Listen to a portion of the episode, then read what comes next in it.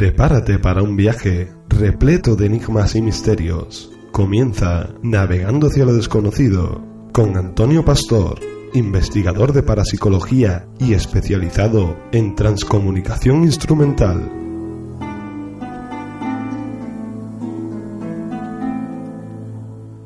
Muy buenas noches, amigos y amigas del misterio. Bienvenidos al programa número 8 de Navegando hacia lo desconocido. Y como cada miércoles, aquí estamos bien acompañados de Gema Domínguez. Buenas noches. Buenas noches a todos. Y como no, de nuestro gran querido amigo Antonio Pastor. Buenas noches. Hola, muy buenas noches. ¿Qué tal estáis? Bien. Muy buenas noches, Antonio. Un poquito con el resfriado de turno, pero... Sí, lo, lo que toca, lo que toca en esta, en esta época. Y nada, pues deseosos de compartir otro ratito de misterio en este rincón tan especial como es navegando hacia lo desconocido, sobre todo por, por lo que siempre intentamos, ¿no? Eh, debatir, hablar entre nosotros y, ir exponiendo, ¿no? Exponiendo lo que, lo que muchos, que yo sé que muchos de los que están ahí escuchando, pues quieren oír. Y es eh, esa otra realidad. ¿Qué es lo que ocurre, ¿no? Con, cuando esos fenómenos extraños, pues, se producen delante de nosotros y, y, y, y, a priori no tenemos explicación. Luego nos damos cuenta que es que realmente no tenemos explicación. Y todo ese gran mundo del misterio, que como vamos viendo programa a programa, es mucho más amplio de lo que en principio creemos. Así que deseosos de, de tener este ratito de vos, con vosotros y de poder compartir eso, estos momentos. Y hoy, pues como no, pues tenemos a, al equipo de Navegando hacia lo desconocido ahí una vez más, pues detrás de nosotros, aunque nosotros seamos un poco la cabeza más visible, ¿no?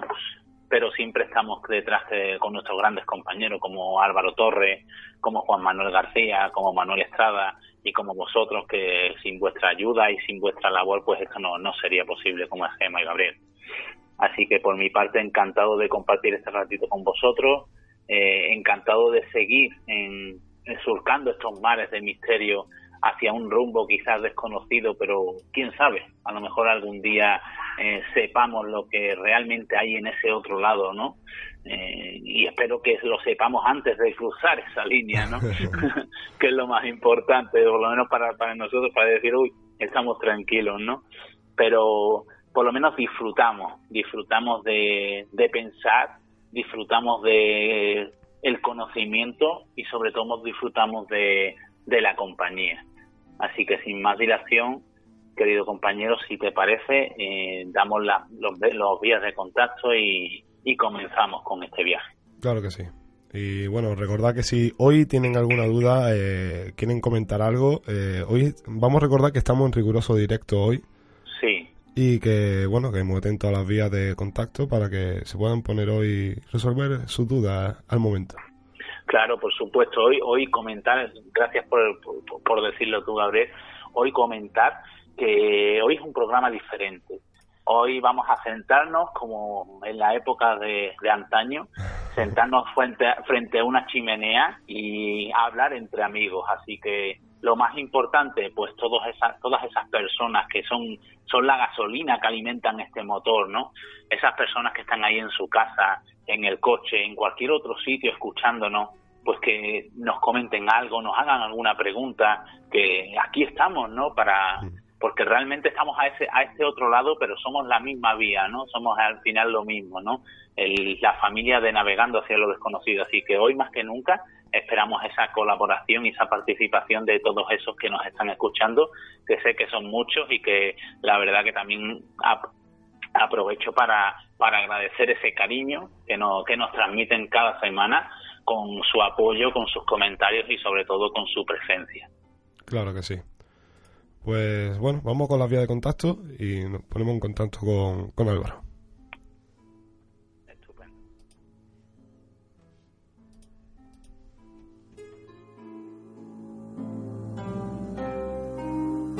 Contacta con nosotros por WhatsApp 658 49 19 42 o al correo navegando hacia lo desconocido redes sociales, Facebook, Twitter o Instagram navegando hacia lo desconocido.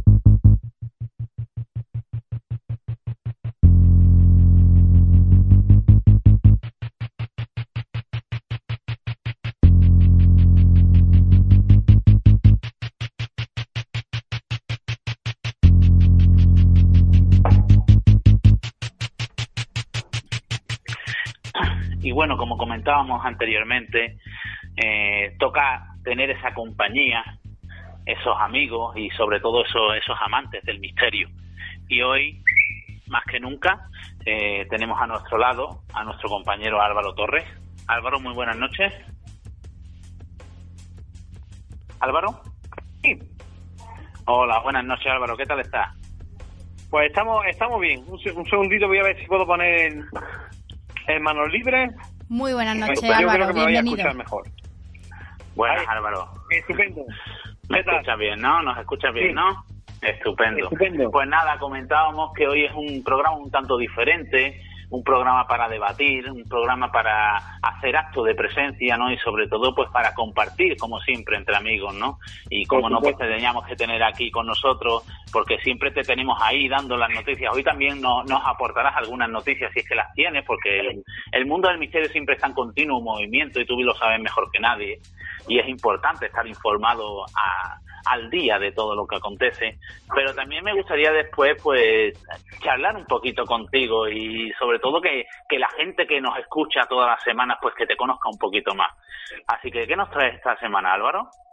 Bueno, pues hoy traemos un, par de noticias o, tres. Eh, sobre todo, bueno, pues una sí me quiero centrar un poquito más, que es la que diré al final prácticamente, que habla un poco de la precognición y, me parece bastante interesante desde el punto de vista más científico, ¿vale?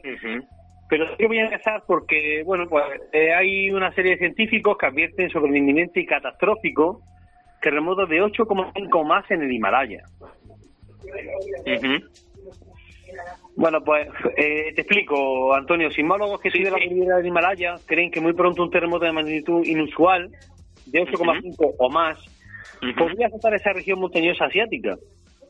Aseguran que se producirá con, con efecto retardado y probablemente será catastrófico. Esto llega a la conclusión de que una enorme acumulación de la tensión tectónica presagia al menos un terremoto de magnitud 8,5 o más en el Himalaya. En cualquier momento futuro, claro, eso se deja un poquito claro en el aire, ¿no? interpretación de cada uno, ¿no? Pues... Teniendo este riesgo sísmico potencialmente alto, esto será particularmente catastrófico para una región marcada por una población en constante crecimiento. Ya sabemos que todo, bueno, pues ahora está un poquito de moda el tema de la de, ese tipo de religión y tal, de Himalaya, de todas toda esas eh, religiones budistas, etcétera, y hay, hay un constante crecimiento, ¿vale? De acuerdo con ese estudio, el empuje frontal del Himalaya, en una zona de varios kilómetros que abarca la mayor parte de las líneas frágiles de falla, donde se producen lógicamente mucha avalancha y cambios sísmicos, ha permanecido inmóvil durante los últimos 600 o 700 años. Lo que sería, que aquí es donde entra el, tema del estudio, un periodo inusitadamente largo si se tiene en cuenta sus parámetros geológicos. Claro. Los expertos indios examinaron detalladamente las bases de datos existentes y llevaron a cabo una investigación a partir de estudios geológicos locales, imágenes satélites de San Google, por supuesto, y de la Agencia Espacial de la India, para determinar cuándo exactamente tuvo lugar el último gran movimiento telúrico y cuáles son las evidencias en la actualidad de que puedan volver a ocurrir un, un evento de semejante característica. Otros miembros, eh, por ejemplo, como Roger Villan, geofísico de la Universidad de Colorado, están de acuerdo con esta hipótesis y reconocen que es real el riesgo de un sismo de tal potencia en la zona. Mm. De hecho, él mismo declara que es innegable que tiene bastante razón al concluir que si ocurriera un terremoto ahora, él lo, fija en este momento, mm. eh, de una magnitud de ocho y medio o similar. Pues imagínate nos dejas con el cuerpo cortado. Hombre, por, supuesto, la, cantidad de gente que, que ahora, bueno, pues digamos, eh, va al Himalaya o al, santuario, etcétera, pues puede ser un, poquito peligroso, efectivamente. La verdad es que sí, bueno, y, y que, y que qué decir de la de la madre la madre tierra no viva y latente en cada uno de su de su de su de sus actos como es este no en el que vemos que eh, nos creemos mucho, ¿no? el ser humano en sí se cree mucho, pero pero con estos con estos hechos, con esta, con estos datos te das cuenta que eres insignificante, ¿no? Ante la fortaleza de la, de la un cuerpo humano. Efectivamente, efectivamente.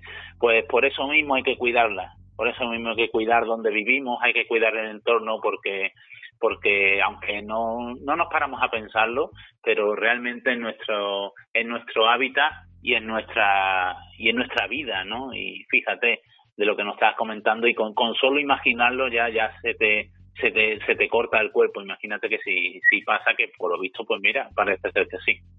Lo, que hay que tener en cuenta, sobre todo, Antonio, es que la, la madre GEA, como, como le llaman algunos, es un organismo vivo en el que nosotros estamos como prácticamente parásitos y eso al final nos pasará factura. Eso seguro, seguro. Y lo poco que hacemos es para mal, fíjate lo que te digo.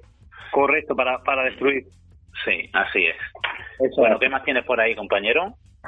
Bueno, pues te puedo comentar de que han encontrado un, sarcófago en, Rusia directamente y tiene bastante desconcertado a los, a los arqueólogos.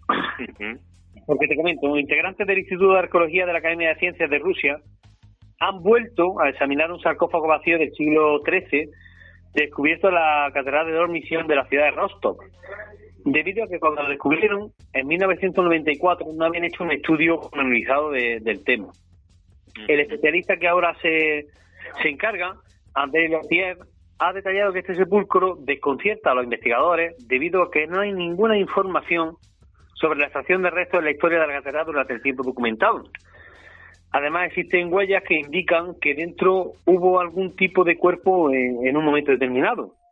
Incluso un vacío en una iglesia que es como un misterio. Parece ser que hubo allí un cuerpo, pero no se data exactamente de dónde podía venir sí que nos, nos comenta este arqueólogo que durante una inspección reciente eh, eh, le llamó la atención que los tamaños de la tapa y del sarcófago no coinciden, como si fueran piezas distintas.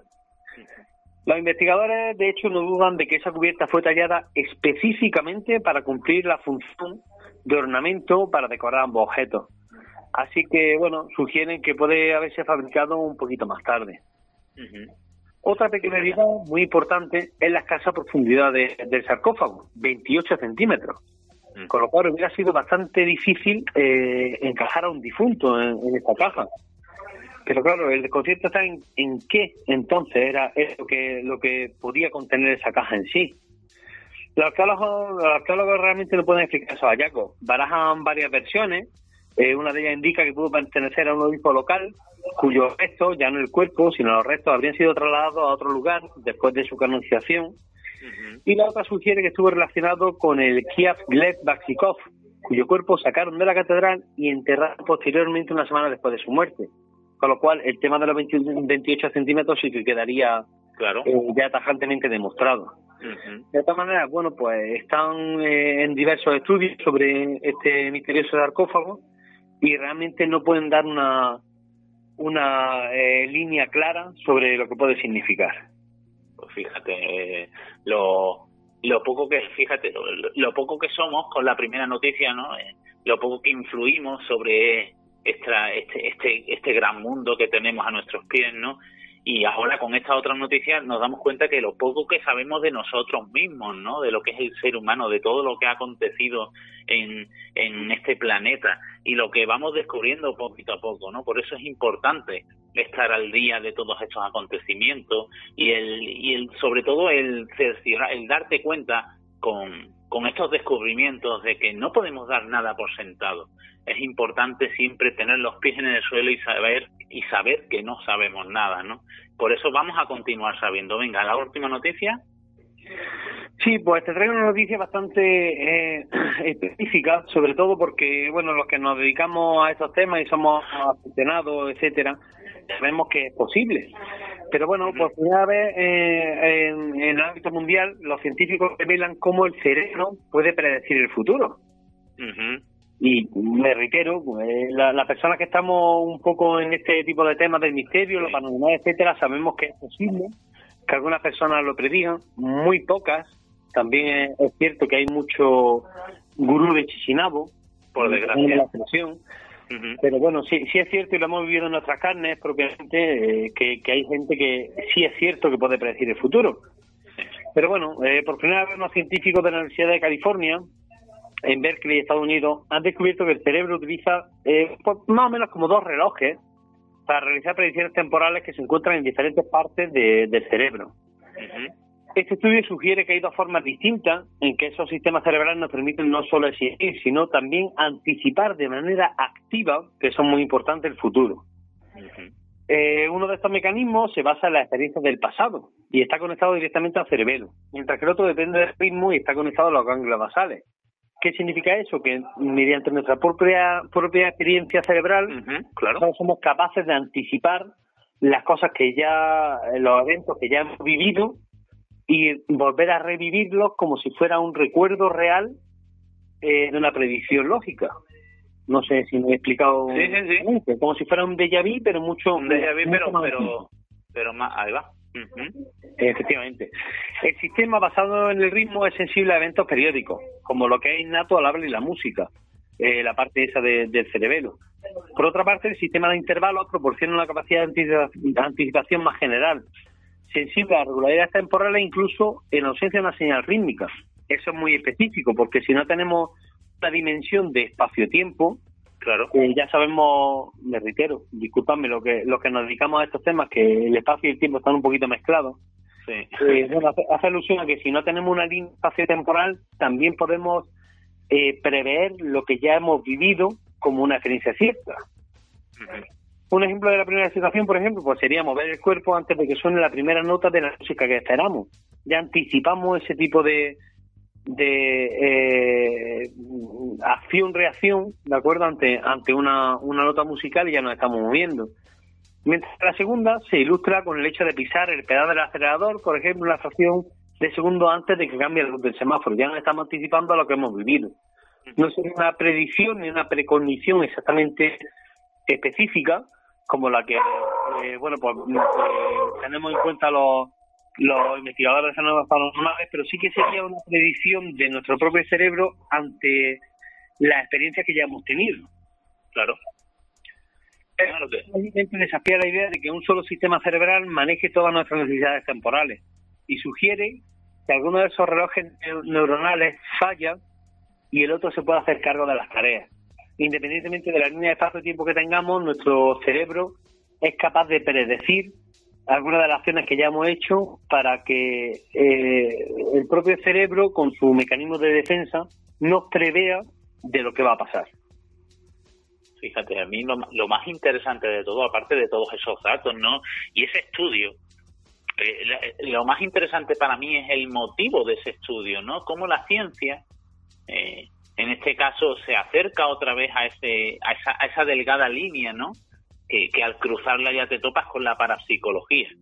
Y la, para mí, la ciencia se van fundiendo cada vez más, correcto. Efectivamente, a mí con lo que me quedo de todo lo que has dicho, que fíjate que, que sí es interesante, y son datos científicos que corroboran de que la precognición eh, puede darse, ¿no? Fíjate, fíjate que sí es interesante, pues yo con lo que más, con lo que me quedo más, más que más me, me atrae es eso, ¿no? Es otra prueba más, otro dato más, otro estudio más de gente que se ha dedicado exclusivamente durante un tiempo a intentar de alguna manera dar explicación a un hecho, a un hecho que se produce.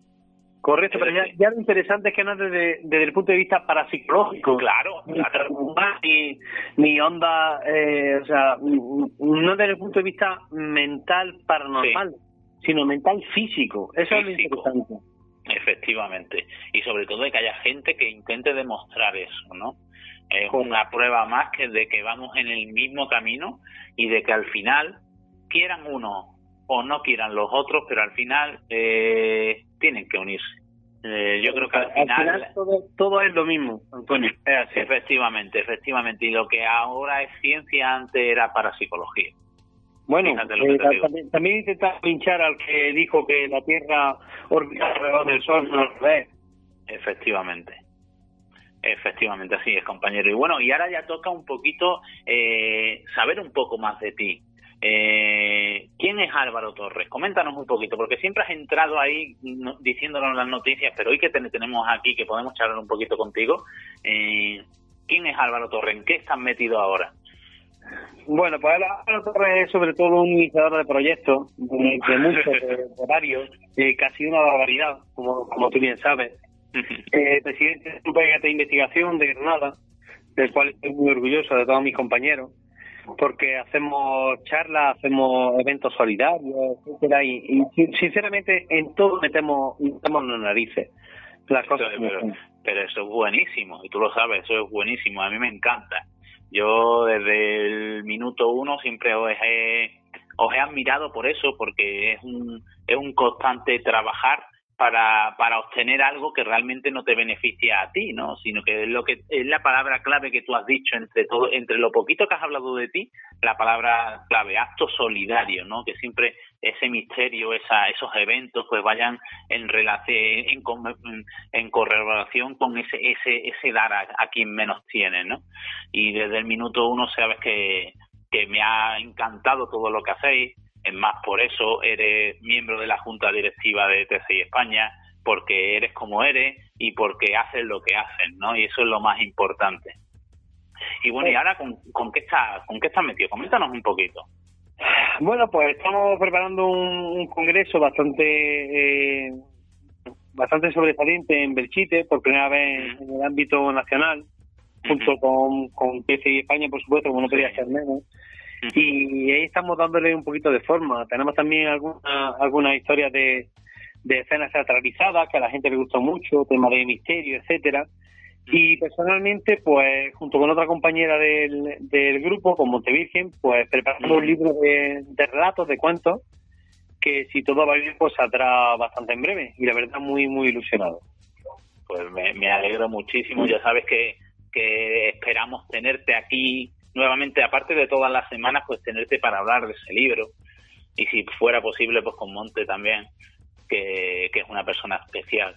Y sobre todo, darte las gracias por estar, sobre todo por estar, por ser y animarte a que sigas así, que la verdad es que es un eh, nunca nos damos cuenta, no siempre vamos siempre vamos a las charlas siempre lo vemos por, por las redes sociales y demás, pero no nos damos cuenta del trabajo que conlleva eso, de las horas que te quitas de sueño, de la gestión que hay que realizar, del movimiento que hay que hacer para, para, para que para que de alguna manera se puedan realizar esas charlas, ¿no? Y esos congresos y todo lo demás.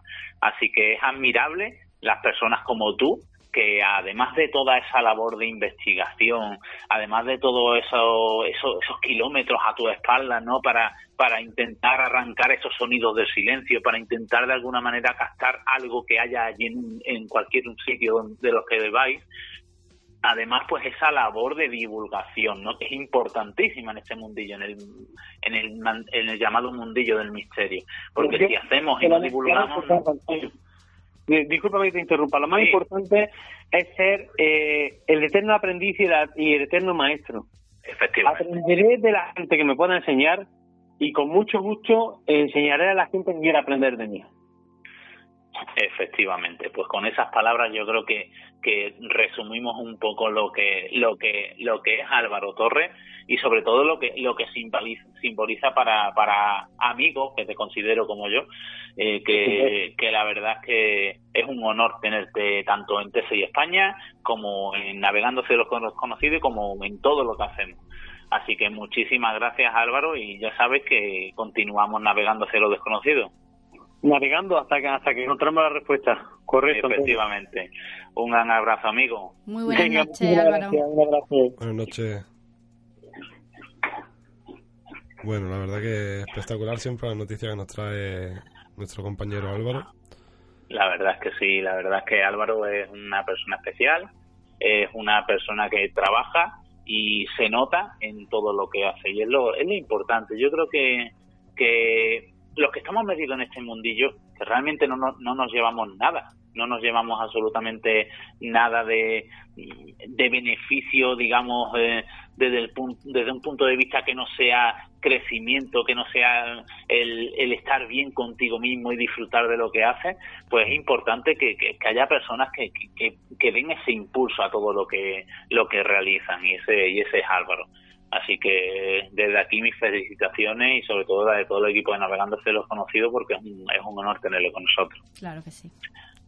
Y ahora también pues hablaremos un ratito con nuestro otro compañero, con Juan Manuel García, otro navegante, otra otra persona ilusionada por el mundo del misterio, otra persona que que tiene a este mundillo como forma de vida, no como hobby, que es lo que creo que nos, que nos diferencia de, de, de otros ¿no? Eh, hay muchas personas que tienen este mundillo como hobby y hay otras muchísimas personas que la tienen como forma de vida y creo que es la, es la manera quizás más más interesante de enfocarla porque si nos introducimos en este mundillo y quizás ahora luego lo, entendamos con lo que hablemos eh, nos daremos cuenta de que de que no es solo querer saber sino que necesitamos saber así que si os parece recordamos las vías de contacto pedimos encarecidamente a todos esos oyentes que colaboren si quieren si lo desean en esta noche para, para comentar, para preguntar, para decir lo que quieran y, seguimos, compañeros. Muy bien.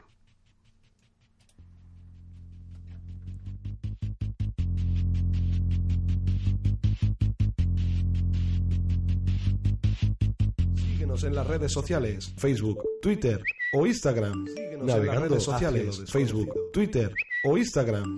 Navegando por WhatsApp 658 49 19 42 o al correo navegando hacia lo desconocido arroba gmail.com.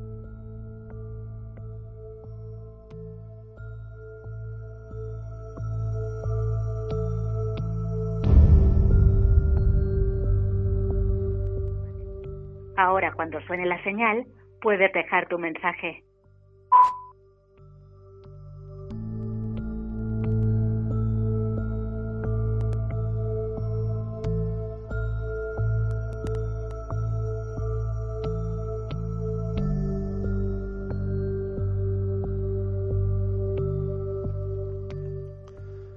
Bueno, pues recuerdo el número de teléfono por si queréis enviar vuestro mensajito a través de WhatsApp.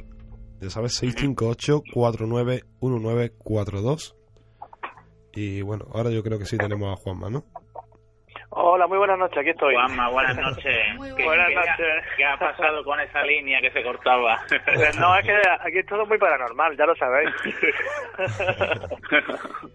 pues nada, ya ya lo ya lo comentaba antes, que es un honor mm. tenerte.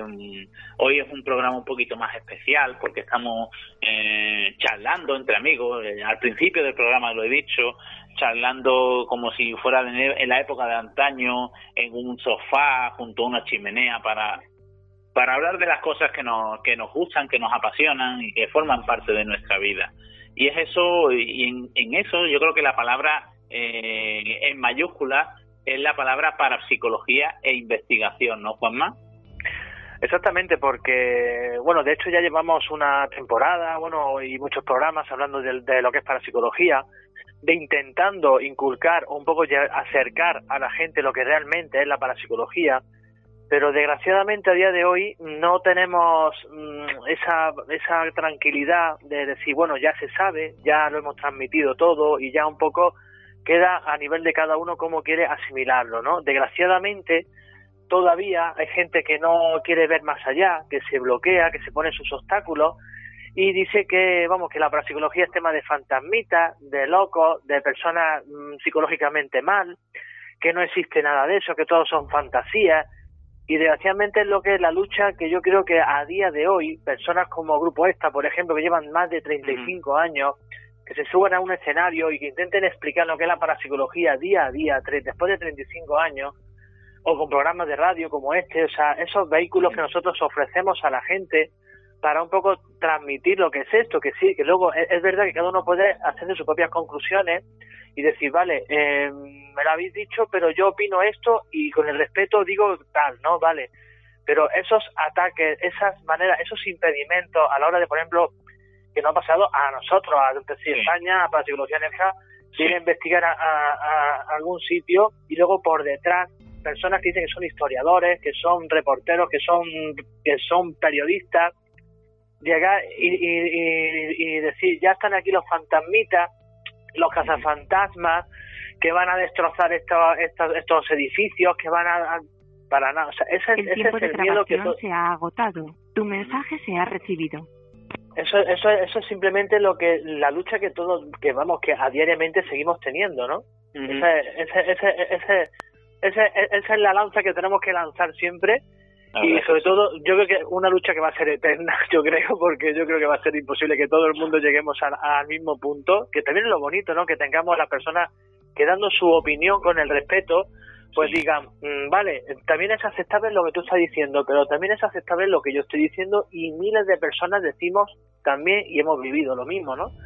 Yo creo que es un poco eso, y más así como tú dices, sentado en un sofá, todos juntos, diciendo, mira, pues yo opino que yo eso no lo creo, pero por otro lado es verdad que todo el mundo coincide en esto, ese, eso es lo bonito, ¿no? Y no, aquí no existe cátedra, ni existen ya decir, lo que yo digo es lo que hay que hacer, ni, ni ya seas un maestro, pero, seas pero fíjate, fíjate, Juanma, fíjate lo que te digo, aquí no existe cátedra, pero es que yo creo que si nos ponemos a pensarlo, en, en ninguna actividad humana existe cátedra, porque si nos damos cuenta, eh, continuamente vamos descubriendo cosas nuevas, pero en todo.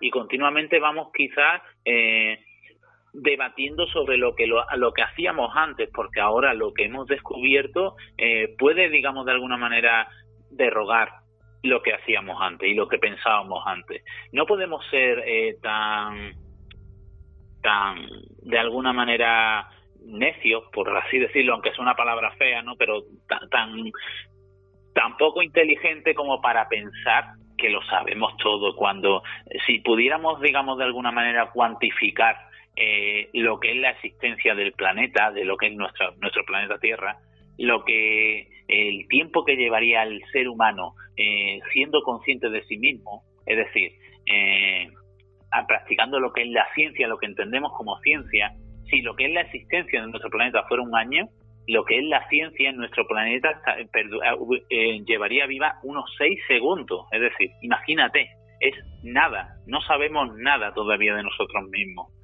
No sabemos nada de lo que hay ahí afuera. No sabemos nada de lo que tenemos aquí, en nuestro, en nuestro mismo planeta, en nuestros mismos océanos. Eh, no podemos pensar que realmente lo que es ciencia es todo y lo que es parapsicología es nada, son historias, no no son historias, cuando realmente eh, nos damos cuenta, las personas que realmente profundizamos en este tema, eh, de una manera seria, de una manera rigurosa, nos damos cuenta de que hay muchísimos datos, muchísimos datos objetivos que nos hacen ver con conocimiento científico de que realmente un fenómeno paranormal se produce. Eso no lo puede decir absolutamente nadie el, negar que un fenómeno paranormal no se produce. La génesis, ¿cuál es la génesis? No la sabemos. Nadie puede decir que venga del mundo de los muertos. Es una posible hipótesis, igual que otra. Pero lo que es el fenómeno paranormal en sí, nadie puede decir que no se produce. Lo que pasa es que hay personas que parece que eh, es fácil, eh, es más fácil echar tierra encima del otro para, digamos, de alguna manera ridiculizarlo con lo fácil que es ridiculizarlo con estos temas, ¿no? Y darse eh, y resaltar, en vez de resaltar por tus valores, por tu conocimiento, por tu trabajo, resaltar destrozando al otro, ¿no? Lo que no saben es que, bueno, yo siempre me, me, aferro a una frase del gran Carl Sagan, ¿no? Que el que se ríe de lo que no conoce, se ríe de su propia ignorancia. Y realmente es así, ¿no, mamá? Es lo que estamos hablando, ¿no? De que Mm, vale de que te digan una cosa, unos conceptos, tú los admitas o no, pero mm, deja una pequeña puerta abierta a decir, bueno, tú me estás diciendo esto, pero voy a intentar yo también indagar, porque es que desgraciadamente estamos eh, en un día, en, unos momentos, en unos en una etapa de si no lo veo no lo creo. ¿Cuántas veces hemos tratado con gente que charlando, pues como ahora mismo, ¿no? Decimos, mira, un fenómeno, ah, pues mira, yo quiero ir a una charla vuestra o quiero ir a una experiencia vuestra, porque es que esas cosas yo no las creo. Entonces, si no lo veo, no lo creo. Luego vamos a una investigación o vamos a una experimentación, tenemos un resultado y le dice, bueno, ¿y ahora qué? ¿Cómo tú me explicas esto? Desgraciadamente tenemos que ir todos a esos sitios para ver exactamente lo que sucede y que se quedan así con la boca abierta diciendo, ostras, ahora mismo yo he grabado aquí no había nada y cómo hay algo que me está respondiendo que luego tú digas, soy yo mismo, en la mente inconsciente, vale, pues ya estás dando una hipótesis tú también. Bueno, es que realmente es, es, es, el mismo misterio para mí, es decir, eh, que, que una psicofonía, ¿no? vamos a centrarnos un poco en lo que es la psicofonía, en una psicofonía la ocasione, la genere, la génesis sea nuestra mente, o sea, un ser difunto, para mí realmente es, es un misterio, una cosa y otra Eh, no, nosotros no, es que siempre que, es que claro, tú hablas de parapsicología y la gente entiende parapsicología. Uh, los muertos, no, perdona. No, eh, a mí yo siempre, siempre nos encontramos con el mismo dilema, con el mismo tabú, con el mismo rol, ¿no? Que nos, nos pone. Eh, cuando nos habla, oye, mira, ¿tú a qué te dedicas? O mira, es que tú lo que haces de hablar con los muertos, de... Perdona, mm, no, es que parece que eh, es una... Es que por lo menos para para mí es una especie de falta de, de respeto, pero no de respeto hacia mi persona, sino de respeto hacia, hacia una labor que realmente si, si quieres de alguna manera eh, hacer preguntas, si quieres eh, interesarte por algo, infórmate realmente de lo que hacemos. Nosotros no contactamos con muertos, nosotros no buscamos fantasmitas, nosotros vamos a un sitio, ya sea un lugar abandonado, ya sea una familia que lo está pasando mal y que contacta con nosotros, para que de una manera metódica, de un, con un procedimiento paracientífico, de alguna manera intentemos descubrir qué es lo que se está produciendo allí e intentar de alguna manera darle una solución desde el punto de vista más científico posible. Que eso no quita que en un momento dado tengamos que tirar de una parte más parapsicológica, por así decirlo, porque estamos hablando de parapsicología, pero es que tenemos que tener la base y ser plenamente conscientes de que realmente eh, eh, nadie puede negar de que en ocasiones hay personas que captan esa información, que en ocasiones hay personas que dicen haber contactado con algún tipo de energía y tienen una información que nadie sabía y que esa persona no tiene por qué saberlo y que quizás solo lo tenga, solo la sepa esa energía con la que dice haber contactado. Tenemos que tener, eh, digamos, la, la capacidad objetiva de, de crítica, pero también tenemos que tener la capacidad objetiva de observar y de analizar realmente lo que pasa, ¿no? Y quizás plantearnos en un momento dado que igual que hasta hace unos pocos años entendíamos que solo existían tres dimensiones y ahora ya vamos por 11, 12, 13 dimensiones, pues quizás dentro de unos pocos descubramos un tipo de energía, un tipo de energía que desconocemos ahora mismo y que en un momento dado puede que sea nuestra energía remanente, lo que queda de nosotros mismos, ¿no? Es lo que estamos comentando, el tema de, mm, el, el eterno e intentar dar explicaciones, intentar dar explicación a todo. Eso es eso, bueno, eso va innato en el ser humano, ¿no? Algo que no entiende, darle la explicación, pero lo que estamos hablando de un equipo de investigación, por ejemplo, multidisciplinar es decir, el valor, el valor de un resultado, que tú no llegas y no dices, mira, esto lo he conseguido y esto es lo que hay, y esto es así, no. Es ese valor de, como tú dices, ¿no? que nos llaman en algún sitio, para tratar con personas, ¿qué, tenemos que herramientas o qué personas utilizamos? Psicólogos, ¿no? Por ejemplo, para tratar con personas. Estamos hablando con una psicofonía que nos da un dato revelador histórico. ¿Qué necesitamos? Historiadores que realmente digan que qué ha sucedido en ese lugar, incluso arquitectos para ver eh, si hay una pared subterránea, si hay algo por abajo que no existía. O sea, para hablar de eh, movimientos electromagnéticos, un físico, un que diga, pues mira, esto sucede, un geólogo, por ejemplo, o sea, eh, una psicofonía, pues un experto en sonido, una imagen, un experto en imagen y sonido, o sea, estamos hablando que esto es multidisciplinar, que está abierto a todo el mundo, que esto no es de cuatro chalados, como dicen, de cuatro parapsicólogos, entre comillas, que enseguida se ponen su titulito y eso es cátedra, sino que detrás, detrás hay muchas investigaciones. En diferentes programas tenemos a psicólogos, a psiquiatras, a forenses, a personas que no dan crédito a lo que sucede y, y dicen, mira, desde mi posición científica no puedo dar explicación a esto. Y eso es lo que, lo que normalmente no le entra tampoco a nadie, ¿no? Como decir, no, eso es mentira y ya es cerrarlo, y ya es mm, tacharlo de, de locura, de personas que no tienen otra cosa que hacer nada más que destruir lugares que están abandonados, lugares, no, no, para nada, o seguir en la corriente a esas personas que lo están pasando mal.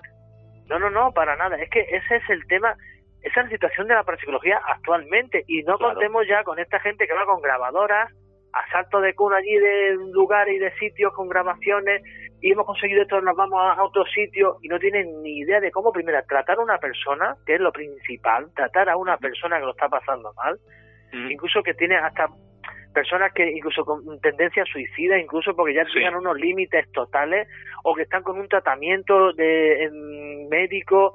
O sea, hay que tener muchísimo cuidado y es verdad que eso sí es verdad que yo lanzo también un de, decir mucho cuidado con esas personas que estamos trabajando. O sea, no es solo, es que estamos hablando con personas que lo están pasando mal realmente.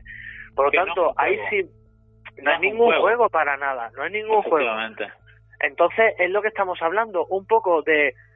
pero, pero sobre todo, tener la mente amplia, simplemente eso, simplemente intentar decir, vale, tengo mi teoría o mi concepto de la parapsicología, lo tengo ahí, pero te voy a escuchar, te voy a escuchar a ver si un poco tiene relación con lo que yo estoy diciendo o simplemente no lo comparto y ahí me quedo, pero no lo bloqueo. No lo bloqueo porque lo que están haciendo es una imagen, sobre todo en España. En España es que, yo no sé, bueno, sitios nos llevan años luz, en Sudamérica nos llevan años luz con parapsicología, bueno, en Francia, en Alemania, como siempre, ¿no? Y aquí nos quedamos con lo chabacano, con lo cutre, y es con lo que la gente se queda. Entonces, cada vez que vamos a algún sitio, cada vez tenemos el, el estereotipo ya de los cazafantasmas, los locos, la gente que no tiene nada que hacer y que están jugando con las personas, le están sacando los dineros a las personas, o sea, mm, mm. todo va para todo va por lo mismo, ¿no? Y es como tú y yo decimos en la charla, os invitamos, de verdad, os invitamos, de verdad, como hemos tenido aún casos puntuales, un historiador metiéndose con nosotros porque estábamos destruyendo un sitio abandonado. Digo, no, no, para lo digo, primero, mm, yo soy también licenciado en Historia del Arte, yo sé de qué, estás, de, qué estás hablando. Y primero, que es un bien de interés cultural, por lo tanto es un BIC, ¿no? Por lo tanto, yo te invito, a, en vez de atacar, que nos ayudes, incluso con tu conocimiento histórico, nos puedes ayudar bastante y tú mismo vas a decir, pero bueno, como una psicofonía que ha salido de la nada, sabe una cosa que sé yo que soy historiador. Ahí es a donde yo voy, ¿no? Que tú también nos puedes ayudar, no atacar, sino ayudar. Y tú, y un matemático, y un físico, y un geólogo, y un técnico de sonido, y un... o sea, no bloquear, sino echar una mano. Ahora, que tú nos dices tiene una tiene esto una explicación. Chapó o sea es lo que llevamos esperando años que nos digan esto tiene una explicación señores. Lo que pasa es que nadie lo va a decir todavía. Nadie lo va a decir porque es que es imposible o sea si tuviera una explicación ya, ya caso cerrado señores. Mm. hasta, yo siempre, yo siempre lo, he defendido y, bueno y nosotros lo, lo decimos a todos los que nos preguntan porque ahí yo creo que prácticamente a diario nos lo pregunta la gente cuando nos habla cuando comentamos con ellos y demás entonces vosotros eh, creéis en fantasmas, ¿no? Y vais a una casa. No, no, no, no. Nosotros somos escépticos, es decir, nosotros cuando vamos a un sitio a investigar, no vamos a echar un rato con amiguetes para obtener una psicofonía. Nosotros vamos a intentar descubrir qué es lo que está pasando en esa casa e intentar darle una solución desde un punto de vista objetivo. Y por eso mismo no podemos ir con una idea preconcebida, lógicamente. Tenemos que ir, por así decirlo, limpios, ¿no? De, toda, de toda idea y, introducirnos en ese en ese caso. Y, digo introducirnos desde el punto de vista desde todos los puntos de vista y desde todos los, en todos los aspectos porque nosotros sufrimos con esa familia. Nosotros nos empapamos del sufrimiento de los de los problemas que hay muchísimas veces de fondo en esa familia y que generan en ocasiones incluso esos fenómenos.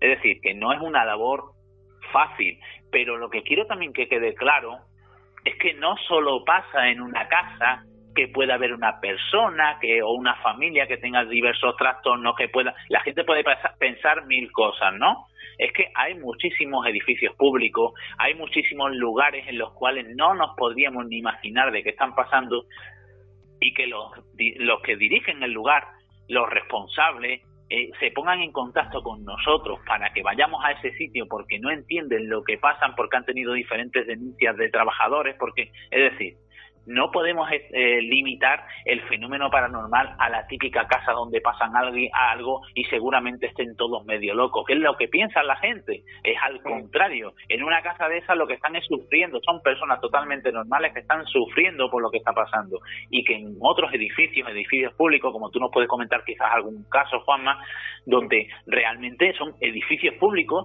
que se va la gente, va la gente allí a trabajar y realmente eh, la estancia allí es imposible, ¿no, Juanma?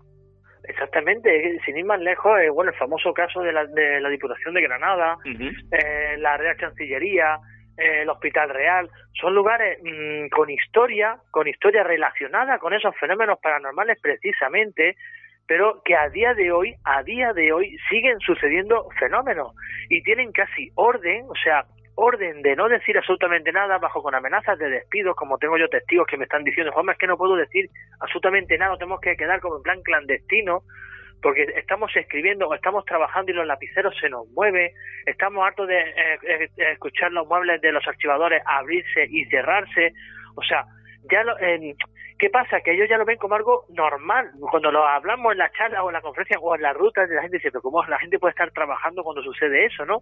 Porque te pasa una vez y te asusta, te pasa tres, vale, pero cuando ya es diariamente, dice, bueno, esto ya es o, o, el, o mi trabajo o, o, el miedo. Entonces dice, bueno, pues me tengo que acostumbrar a esto y punto, ¿no? Y viene diariamente con eso, ¿no? Pero esa, esas instituciones que dicen, no, no, no, no puede decir absolutamente nada, eh, bajo, bajo, vamos, casi firmado y todo, que no pueden hablar absolutamente nada, y la fenomenología sigue estando ahí, a diariamente.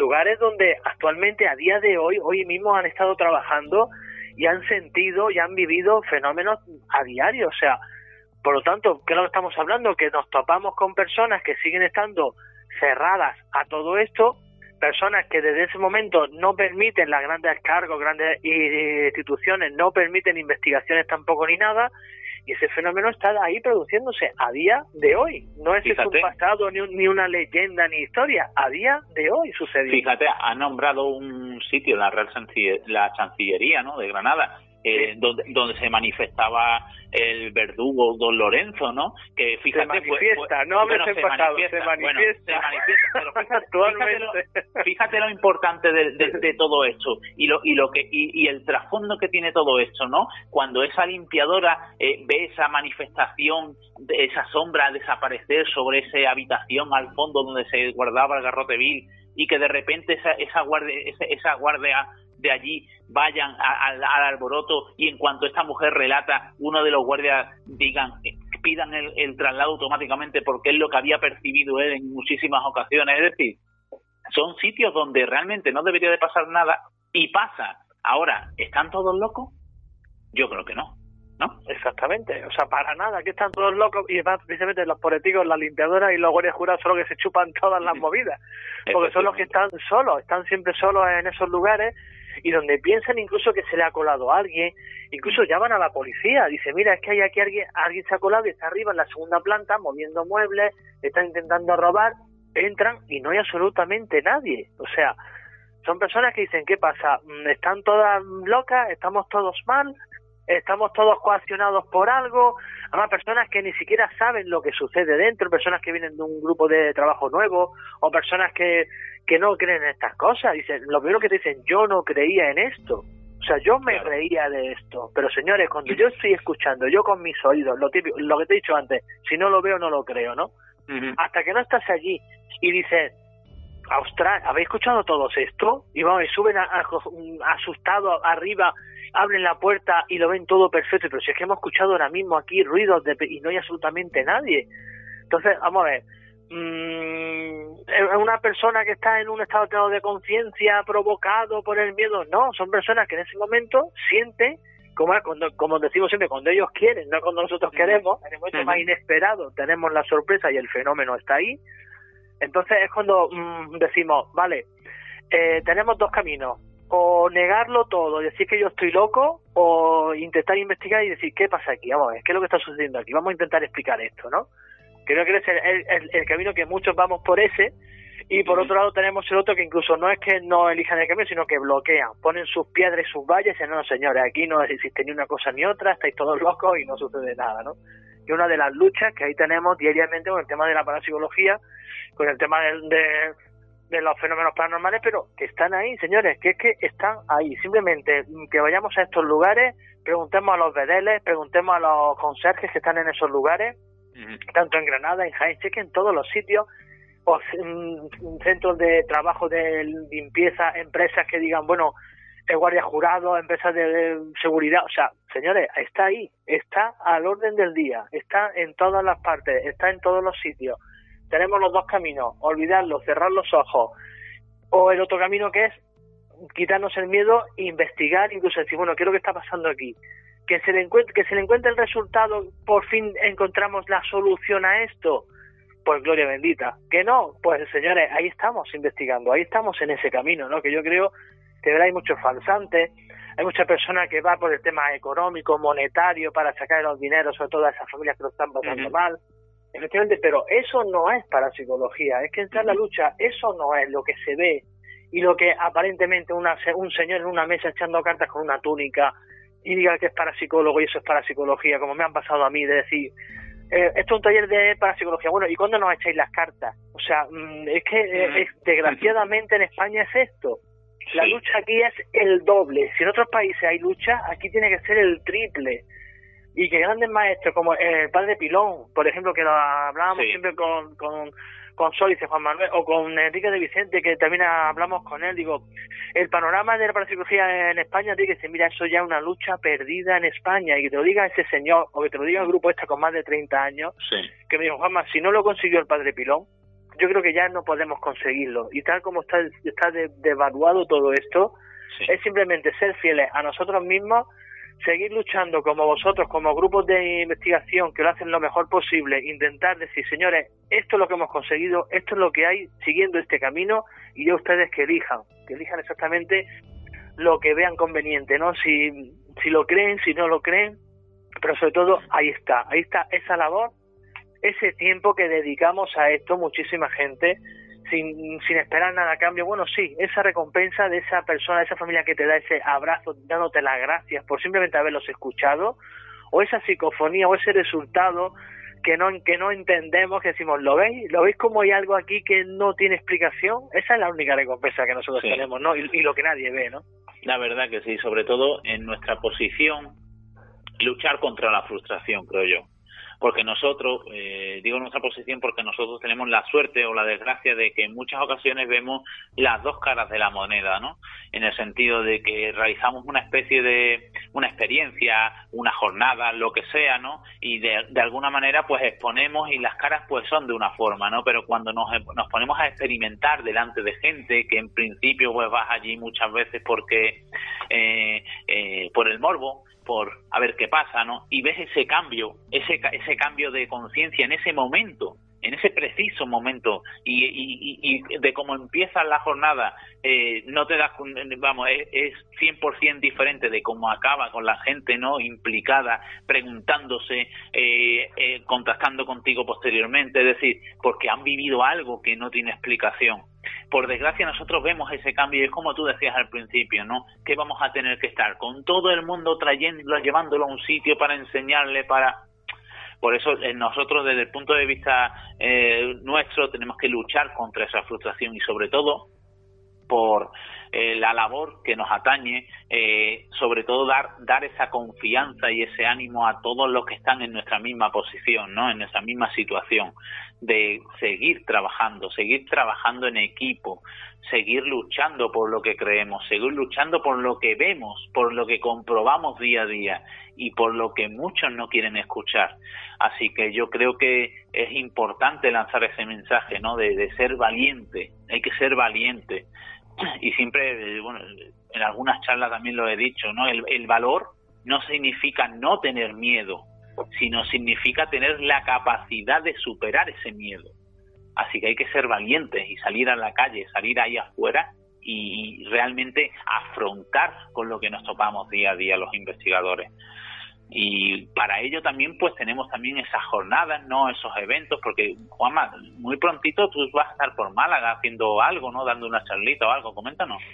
Exacto, pues sí, tenemos precisamente esto, el compartir, el intentar que varias personas, que para mí son maestros, porque el maestro quién es, el maestro es una persona que simplemente por su experiencia enseña algo que tú no entiendes o que tú no sabes, ¿no? Pues para mí es eso, esos momentos de compartir y próximamente pues tenemos el domingo 16 de diciembre una gala benéfica en donde la gente puede aportar simbólicamente 10 euros, 5 euros, 5 euros o lo que cada uno quiera para sitios, para asociaciones sin ánimo de, de lucro que dan de comer a cantidad de personas que no tienen dónde comer. Y simplemente eso, una vez más, la solidaridad que está muy unida al mundo del misterio de la parapsicología cada día más, eso sería para hacer otro debate también. Eh, esas charlas que la gente piensa, bueno, claro, es que ese dinero están ganando dinero. No, al contrario, cada vez que hacemos charlas, cada vez que hacemos algo es recogida de alimentos, recogida de dinero. Pero fíjate, y, lo, voy a decir públicamente, la mayoría de las personas que nos dedicamos a esto y desde un punto de vista divulgativo realizamos unas jornadas y queremos hacer un acto benéfico, tenemos que poner, por desgracia, por desgracia, recogida de alimentos. Pero ¿por qué digo por desgracia? No porque no haga falta, ni mucho menos, y bienvenido es, sino porque en muchas ocasiones esas asociaciones nos han dicho, yo sé que esto lo hacéis con buena fe, pero el alimento es perecedero. A nosotros nos vendría mejor dinero, porque claro, con ese dinero compramos alimento, pero quizás el que nos hace falta, porque en muchas ocasiones se encuentran con 20.000 paquetes de leche y no tienen un huevo, o no tienen sal, o no tienen eh, pasta, o no tienen arroz, ¿no? Es decir, con el dinero ellos pueden gestionar más y tenemos que decirle, por desgracia, tenemos que decirle, no, no podemos, porque en cuanto pongamos que es un euro, un euro para, para la asociación tal, se van a creer que el euro es para nosotros. Y, es, y, es, triste decirlo, pero es así. Muchas, muchos compañeros nos lo comentan. Es decir, no podemos poner el dinero y las asociaciones nos dicen, nos hacen falta el dinero, porque una asociación, un comedor social, no es solo dar de comer a la gente. Ese comedor social tiene que pagar electricidad, ese comedor social tiene que pagar gas, ese comedor social tiene que pagar muchas cosas, muchas cosas que es dinero, no es alimento, pero claro, pero que necesita pagarse para sustentar el edificio, el local, lo que quiera que sea, para dar de comer a todas esas personas. Y por desgracia tenemos que ir a eso, pero creo yo que por lo que hemos comentado durante todo esta, este pequeño debate, ¿no? Esa incredulidad ante nuestra, nuestro, nuestra labor, ¿no? El labor de la parapsicología. ¿No, Juanma? Exactamente, es lo que estamos hablando, que afortunadamente algo estamos haciendo bien, porque se está vinculando muchísimo el misterio, la parapsicología, las charlas con la solidaridad. Porque qué personas, quiénes son los que están sentados allí delante nuestra en esas charlas o delante de esas personas. Personas que lo están pasando mal, personas que necesitan ayuda principalmente, ¿no? Pues nosotros qué ofrecemos en esas charlas? Ayuda, ayuda a esas entidades, a esas asociaciones que se desviven porque la gente esté bien, porque un niño pueda tener una papilla, porque un niño pueda tener un potito, mm. porque una familia, una madre, una familia completa tenga que un alimento, un alimento simplemente, no dinero también, alimento, ¿no? Por lo tanto, es un llamamiento también que hacemos siempre y sobre todo lo mismo, que somos asociaciones sin ánimo de lucro, al contrario, al contrario. Aportamos, incluso hacemos charlas o conferencias para aportar todo lo que podamos a esas personas que lo están pasando mal y por lo tanto, como este el próximo domingo, día 16 de diciembre, en Alorín de la Torre, en, la finca Palo Verde, pues ahí desde las diez y media de la mañana podrán mm, tener charlas, conferencias sobre espiritualidad, sobre ese movimiento Reiki también, que, es exactamente sobre la parapsicología, sobre todo es compartir, o sea, como un encuentro, yo no digo charla ni conferencia, digo encuentro de personas que estamos allí por algo, o sea, una charla, una ruta, por ejemplo, que hacemos tú y yo rutas también, yo siempre digo lo mismo, todo lo que estamos aquí estamos por algo, ¿no? Que estamos en una en una actividad en mitad de un monte o en una fábrica, ¿no? O sea, si estamos aquí es porque todos tenemos algo en común, ¿no? Y, en esta, y, en, las ocasiones esta es en común eso, el aportar un granito de arena para que sobre todo la solidaridad se haga en letra mayúscula, ¿no? Pues el domingo 16 podemos, bueno, estáis totalmente invitados a que estéis por allí, eh, sobre todo para la, asociación que es increíble, que dimos una charla también en Málaga, Los Ángeles Malagueños de la Noche, que hace una labor increíble, y dando de comer a cientos de personas diariamente, sin tener lo conteniendo lo mínimo cómo abastecen a todas esas personas. Y sobre todo también eh, otra asociación también que vamos a echar una mano a, la asociación Vicente Ferrer. O sea muchísimas cosas que se pueden hacer disfrutando eh, disfrutando sobre todo del misterio de lo, de lo paranormal enriqueciéndonos nosotros mismos y también aportando un granito de arena a estas personas que lo eh, están pasando mal no pues por lo tanto tenéis una cita el domingo 16 de diciembre en Palo Verde, en, la, en, Facebook nuestro de Testi España, de Parapsicología sí. Nerja, de la radio, de todos, podéis verlo.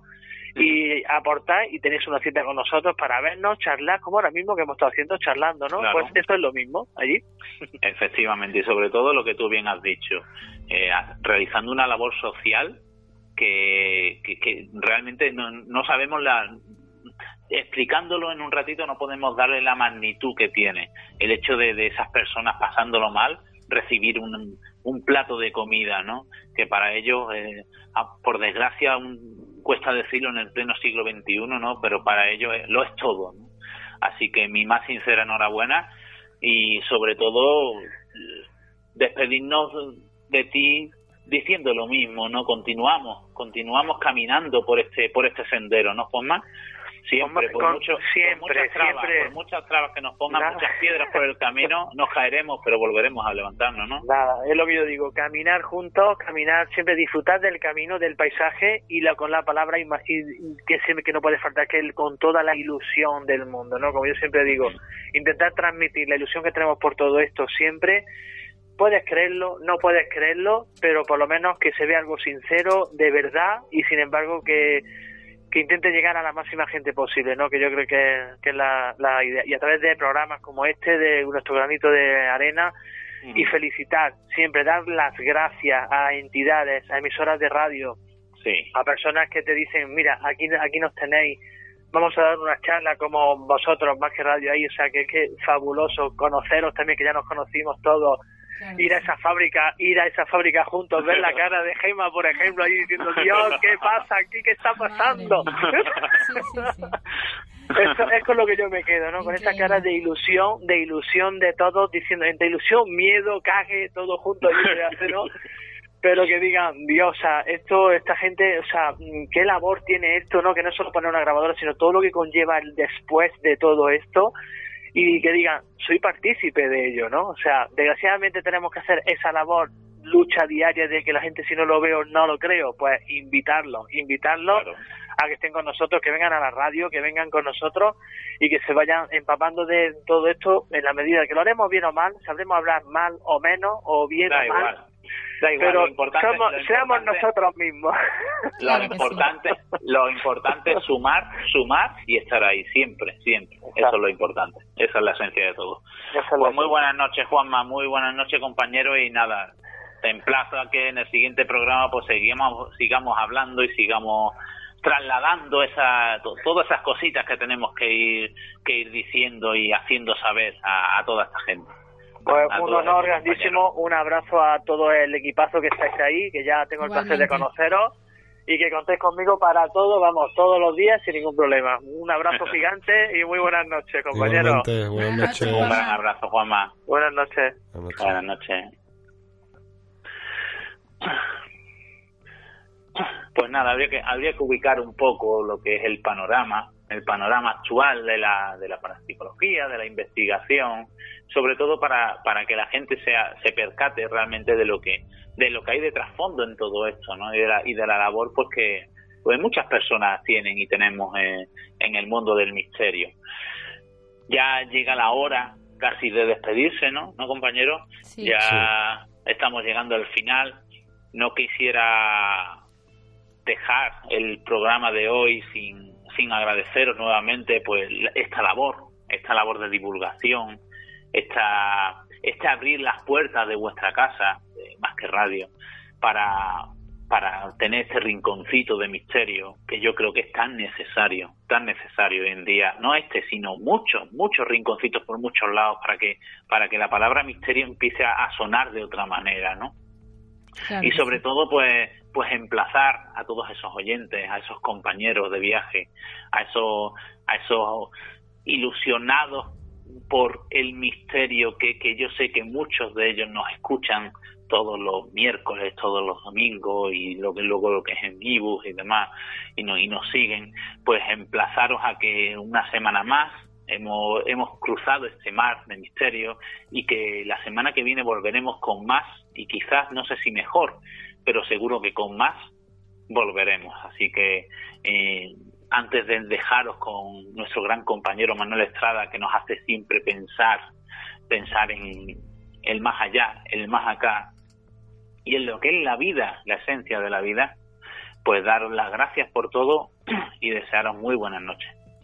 Muy, buenas, noches, Antonio. Gracias por todo.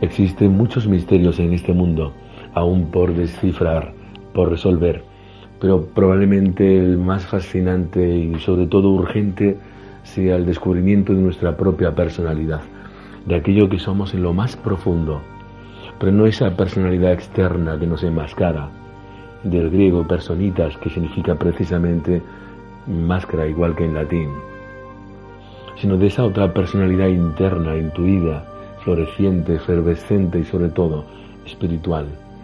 Y es quizás este descubrimiento el propósito vitalista más trascendental por el cual hemos llegado a este mundo. Una inmensa mayoría de seres humanos navegan por la vida sin saber realmente qué rumbo elegir porque carecen del conocimiento de sí mismos. Probablemente adoptan otras personalidades, adoptan otros tipos de ser y de carácter. Y muchas veces por miedo a ser quienes somos, a ser lo que somos. Cierto que lo que dijo una vez una poetisa francesa se hace evidente ahora más que nunca. El hombre de esta civilización no teme a la oscuridad, teme en realidad su luz interior. Pero esa conquista es probable y además absolutamente atractiva. Vamos a intentar pasear sutilmente a través de los diferentes peldaños que hemos de intentar alcanzar progresivamente para finalmente lograr ese magnífico descubrimiento, el del ser, el primer peldaño, el más inevitable, en toda civilización y en ti, también en mí, es el primitivo, el miedo, el inicio del descubrimiento del mundo material, donde nacen todas las grandes inseguridades, temores y flaquezas del hombre. Es la edad de la prehistoria en tu mente y en la tierra, pero siempre tiende a pasar, siendo este primer peldaño sustituido por el segundo. El segundo genera siempre la guerra, la conquista, la ambición desmedida. De hecho, miles de seres humanos todavía, aunque no lo parezca, se debaten entre el primer peldaño y el segundo. El tercer peldaño es el existencialismo. Una vez que la sociedad, el hombre, tú o yo, hemos conquistado grandes parcelas de poder, hemos superado los miedos y hemos vencido a nuestros enemigos, nos entregamos al deleite de las cosas, a los placeres terrenales del mundo. Pero ese tipo de satisfacciones efímeras tienen siempre cierta caducidad temprana porque a la larga genera una gran frustración interior, sobre todo el vacío de la esencia y la carencia de verdaderos significados espirituales. Así que el tercer peldaño concurre con el cuarto, que produce el surgimiento del pensamiento propio, la filosofía, en detrimento del pensamiento general o común. Es cuando el pensador descubre que dentro de sí hay un mundo interior desconocido y comienza a picar la piedra de la mente, a taladrar el océano insondable del pensamiento, hasta que poco a poco va alcanzando el quinto peldaño, aquel que otorga la sabiduría. La sabiduría, hacer lo que sabes, convertir tus pensamientos profundos en acciones vitales, establecer un puente coherente entre lo que sientes, lo que piensas, lo que finalmente haces.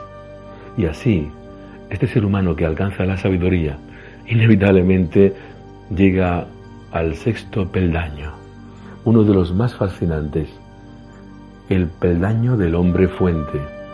Finalmente el hombre sabio se vierte a sí mismo, se vuelve poroso y agrieteado y se derrama, se entrega, se regala. Es inevitable que aquel que está lleno deba de donar su esencia al mundo el hombre fuente es el que entrega su propia esencia a los demás. En el fondo solamente existen dos tipos de personalidades.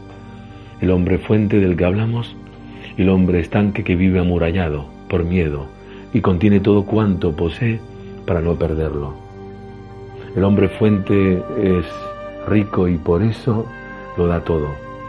Escucha, ama, perdona, comprende, permite.